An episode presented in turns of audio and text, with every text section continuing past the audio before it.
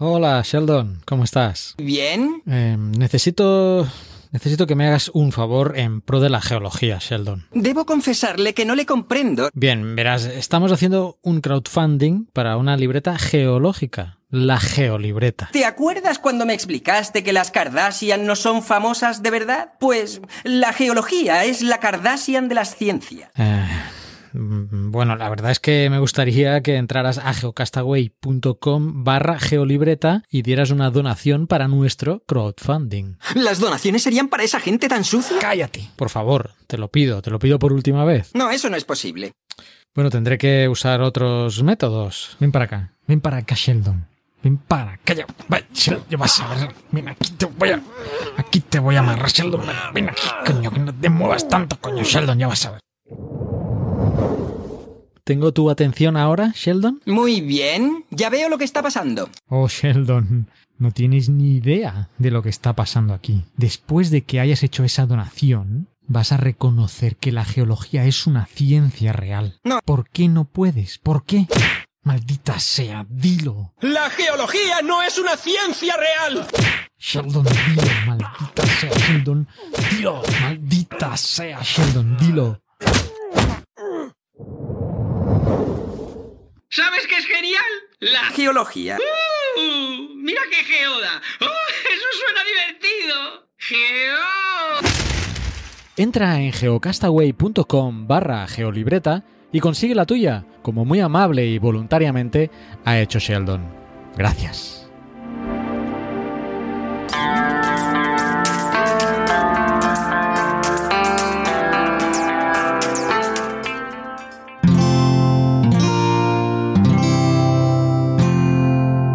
Cuonda, la comunidad de podcast independientes en español.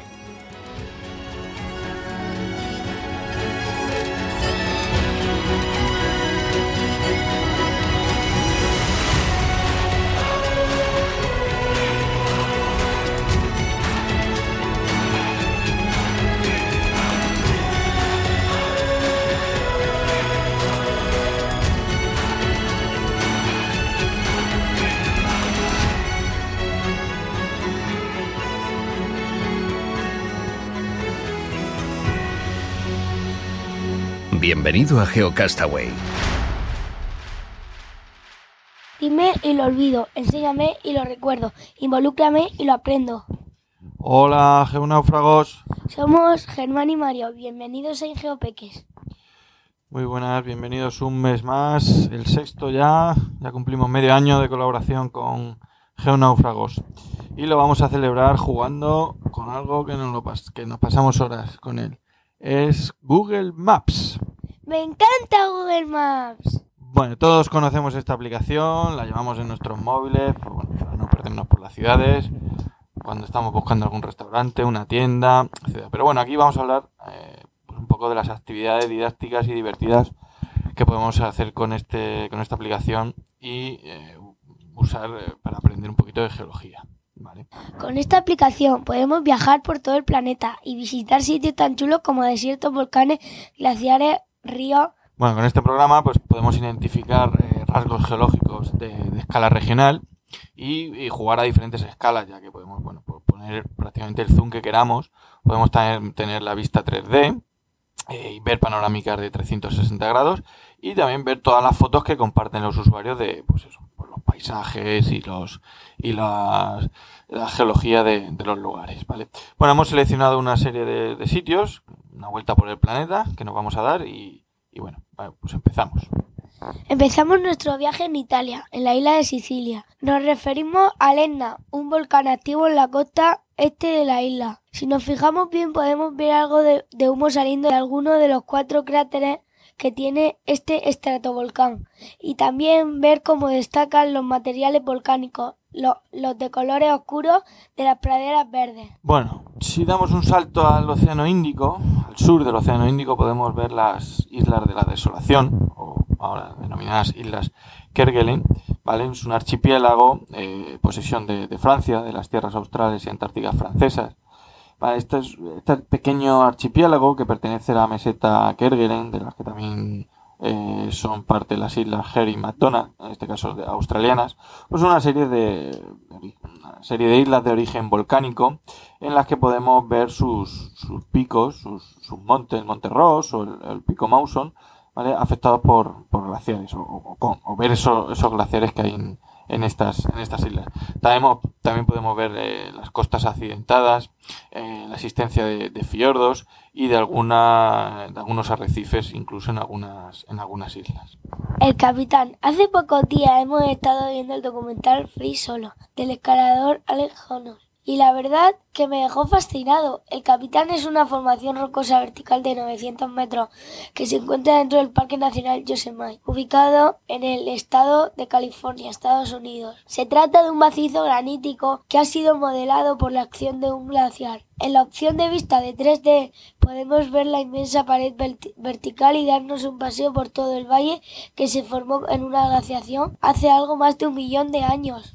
Bueno, si, si seguimos hablando de glaciares, podemos visitar eh, las costas de, Noruega y sobrevolar eh, la cantidad de, de fiordos que tenemos en esas, que en, esa, en esas costas, ¿vale? Bueno, los fiordos pues, son una entrada de, de mar formada en, en, en- inundando valles de origen, de origen glaciares. Bueno, aquí podemos destacar la formación Preikestolen o el Putbil Rock, ¿vale? Una formación rocosa que tiene más de 600 metros sobre el nivel del mar, ¿vale? En el fiordo Lisenhor. Eh, aquí merece la pena tanto ver eh, eh, la pista 3D de, Google Maps como las fotos de, los usuarios. O sea, fotos que todos, pues muchos habréis visto de, de la gente ahí asomándose a este a esta gran formación. Que da un poquito a veces de, de.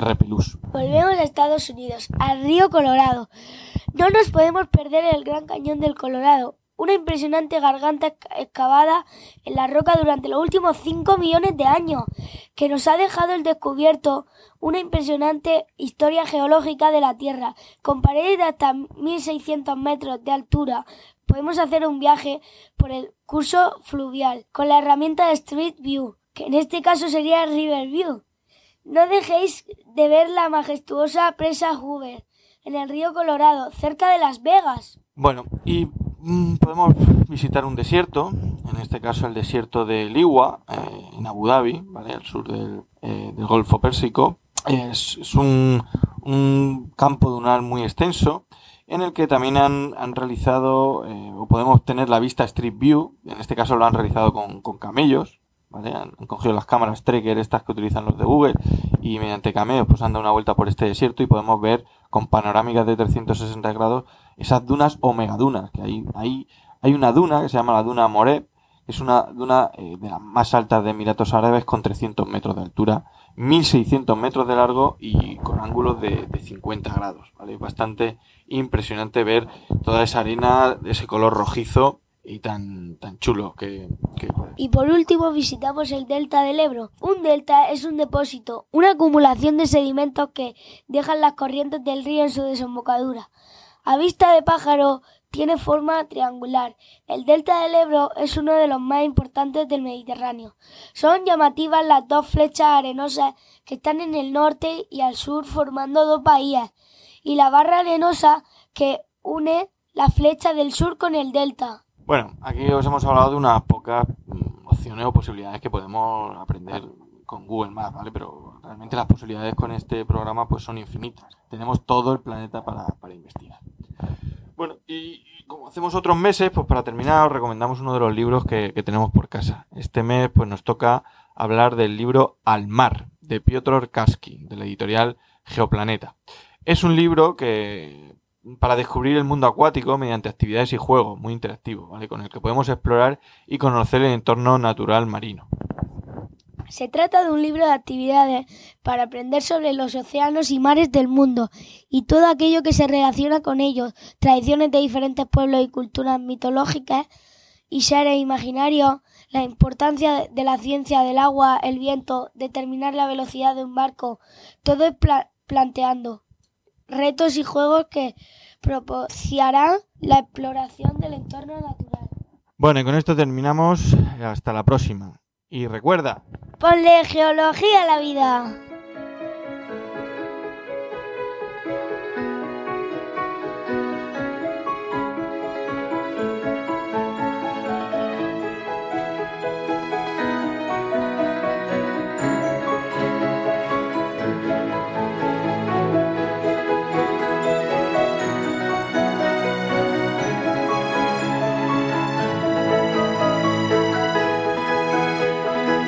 Estás escuchando Geocastaway, el podcast de geología y ciencias de la Tierra.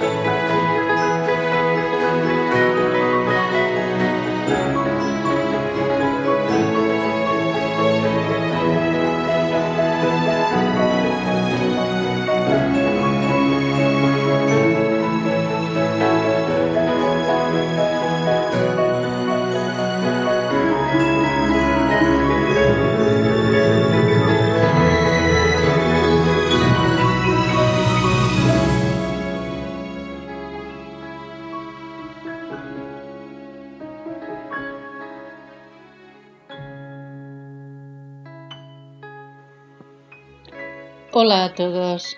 Hoy hablaremos de una inventora y arquitecta llamada Marion Donovan. Marion nació el 15 de octubre de 1917 en Indiana. Ella perdió a su madre siendo pequeña, tenía unos siete años. Esto implicó que pasara mucho tiempo en la empresa de su padre y de su tío. Se familiarizó con la innovación y los negocios hasta tal punto que en la escuela primaria llegó a idear una pasta de dientes casera. En 1939 se graduó en literatura inglesa en el Colegio de Pensilvania. Poco después se desplazó a Nueva York, donde trabajó como ayudante de edición en las revistas de moda y belleza Vogue.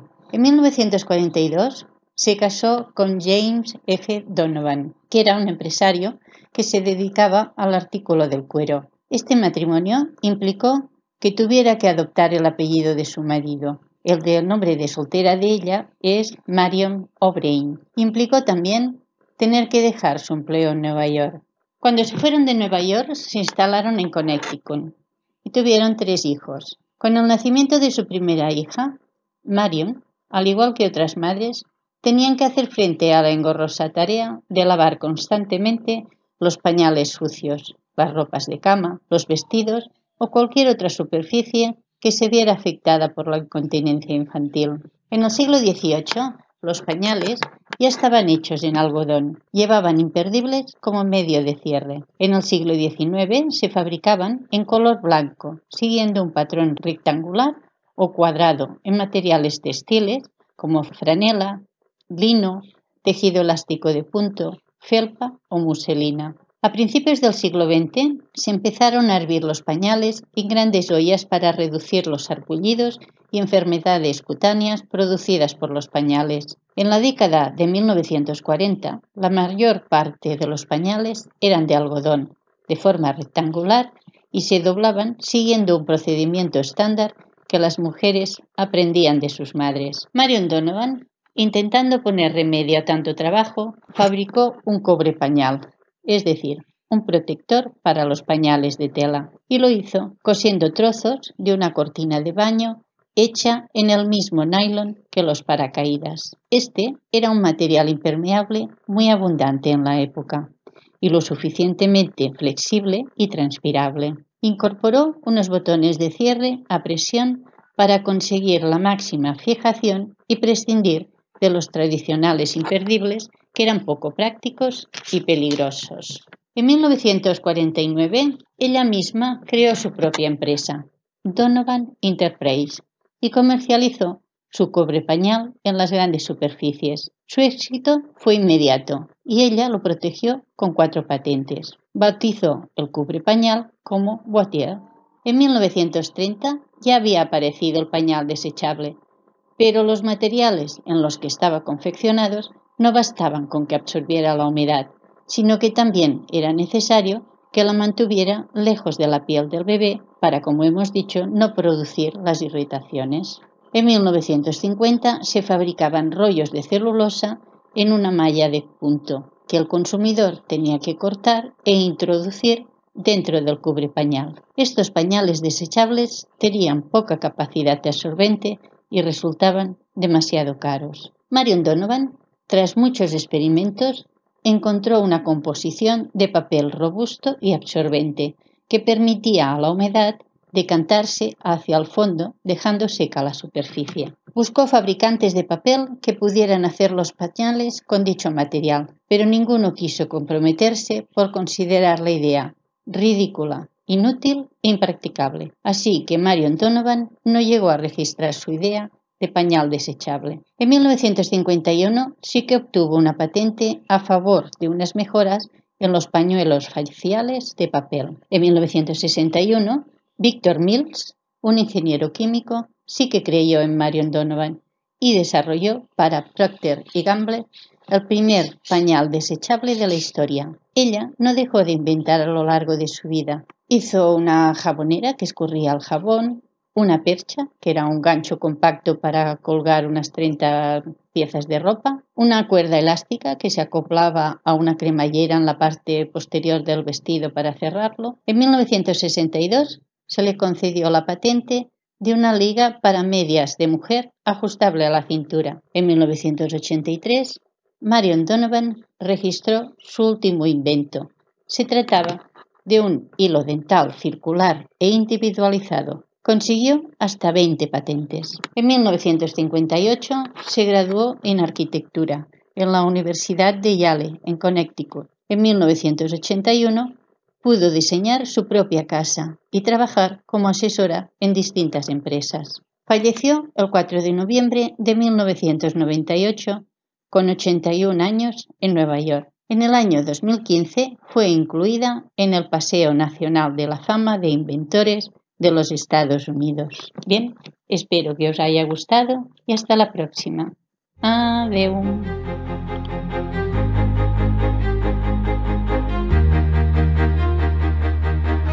Envíanos tus comentarios, preguntas o sugerencias a geocastaway.gmail.com. Puedes escribirnos en nuestra web geocastaway.com. Búscanos en Facebook y en Twitter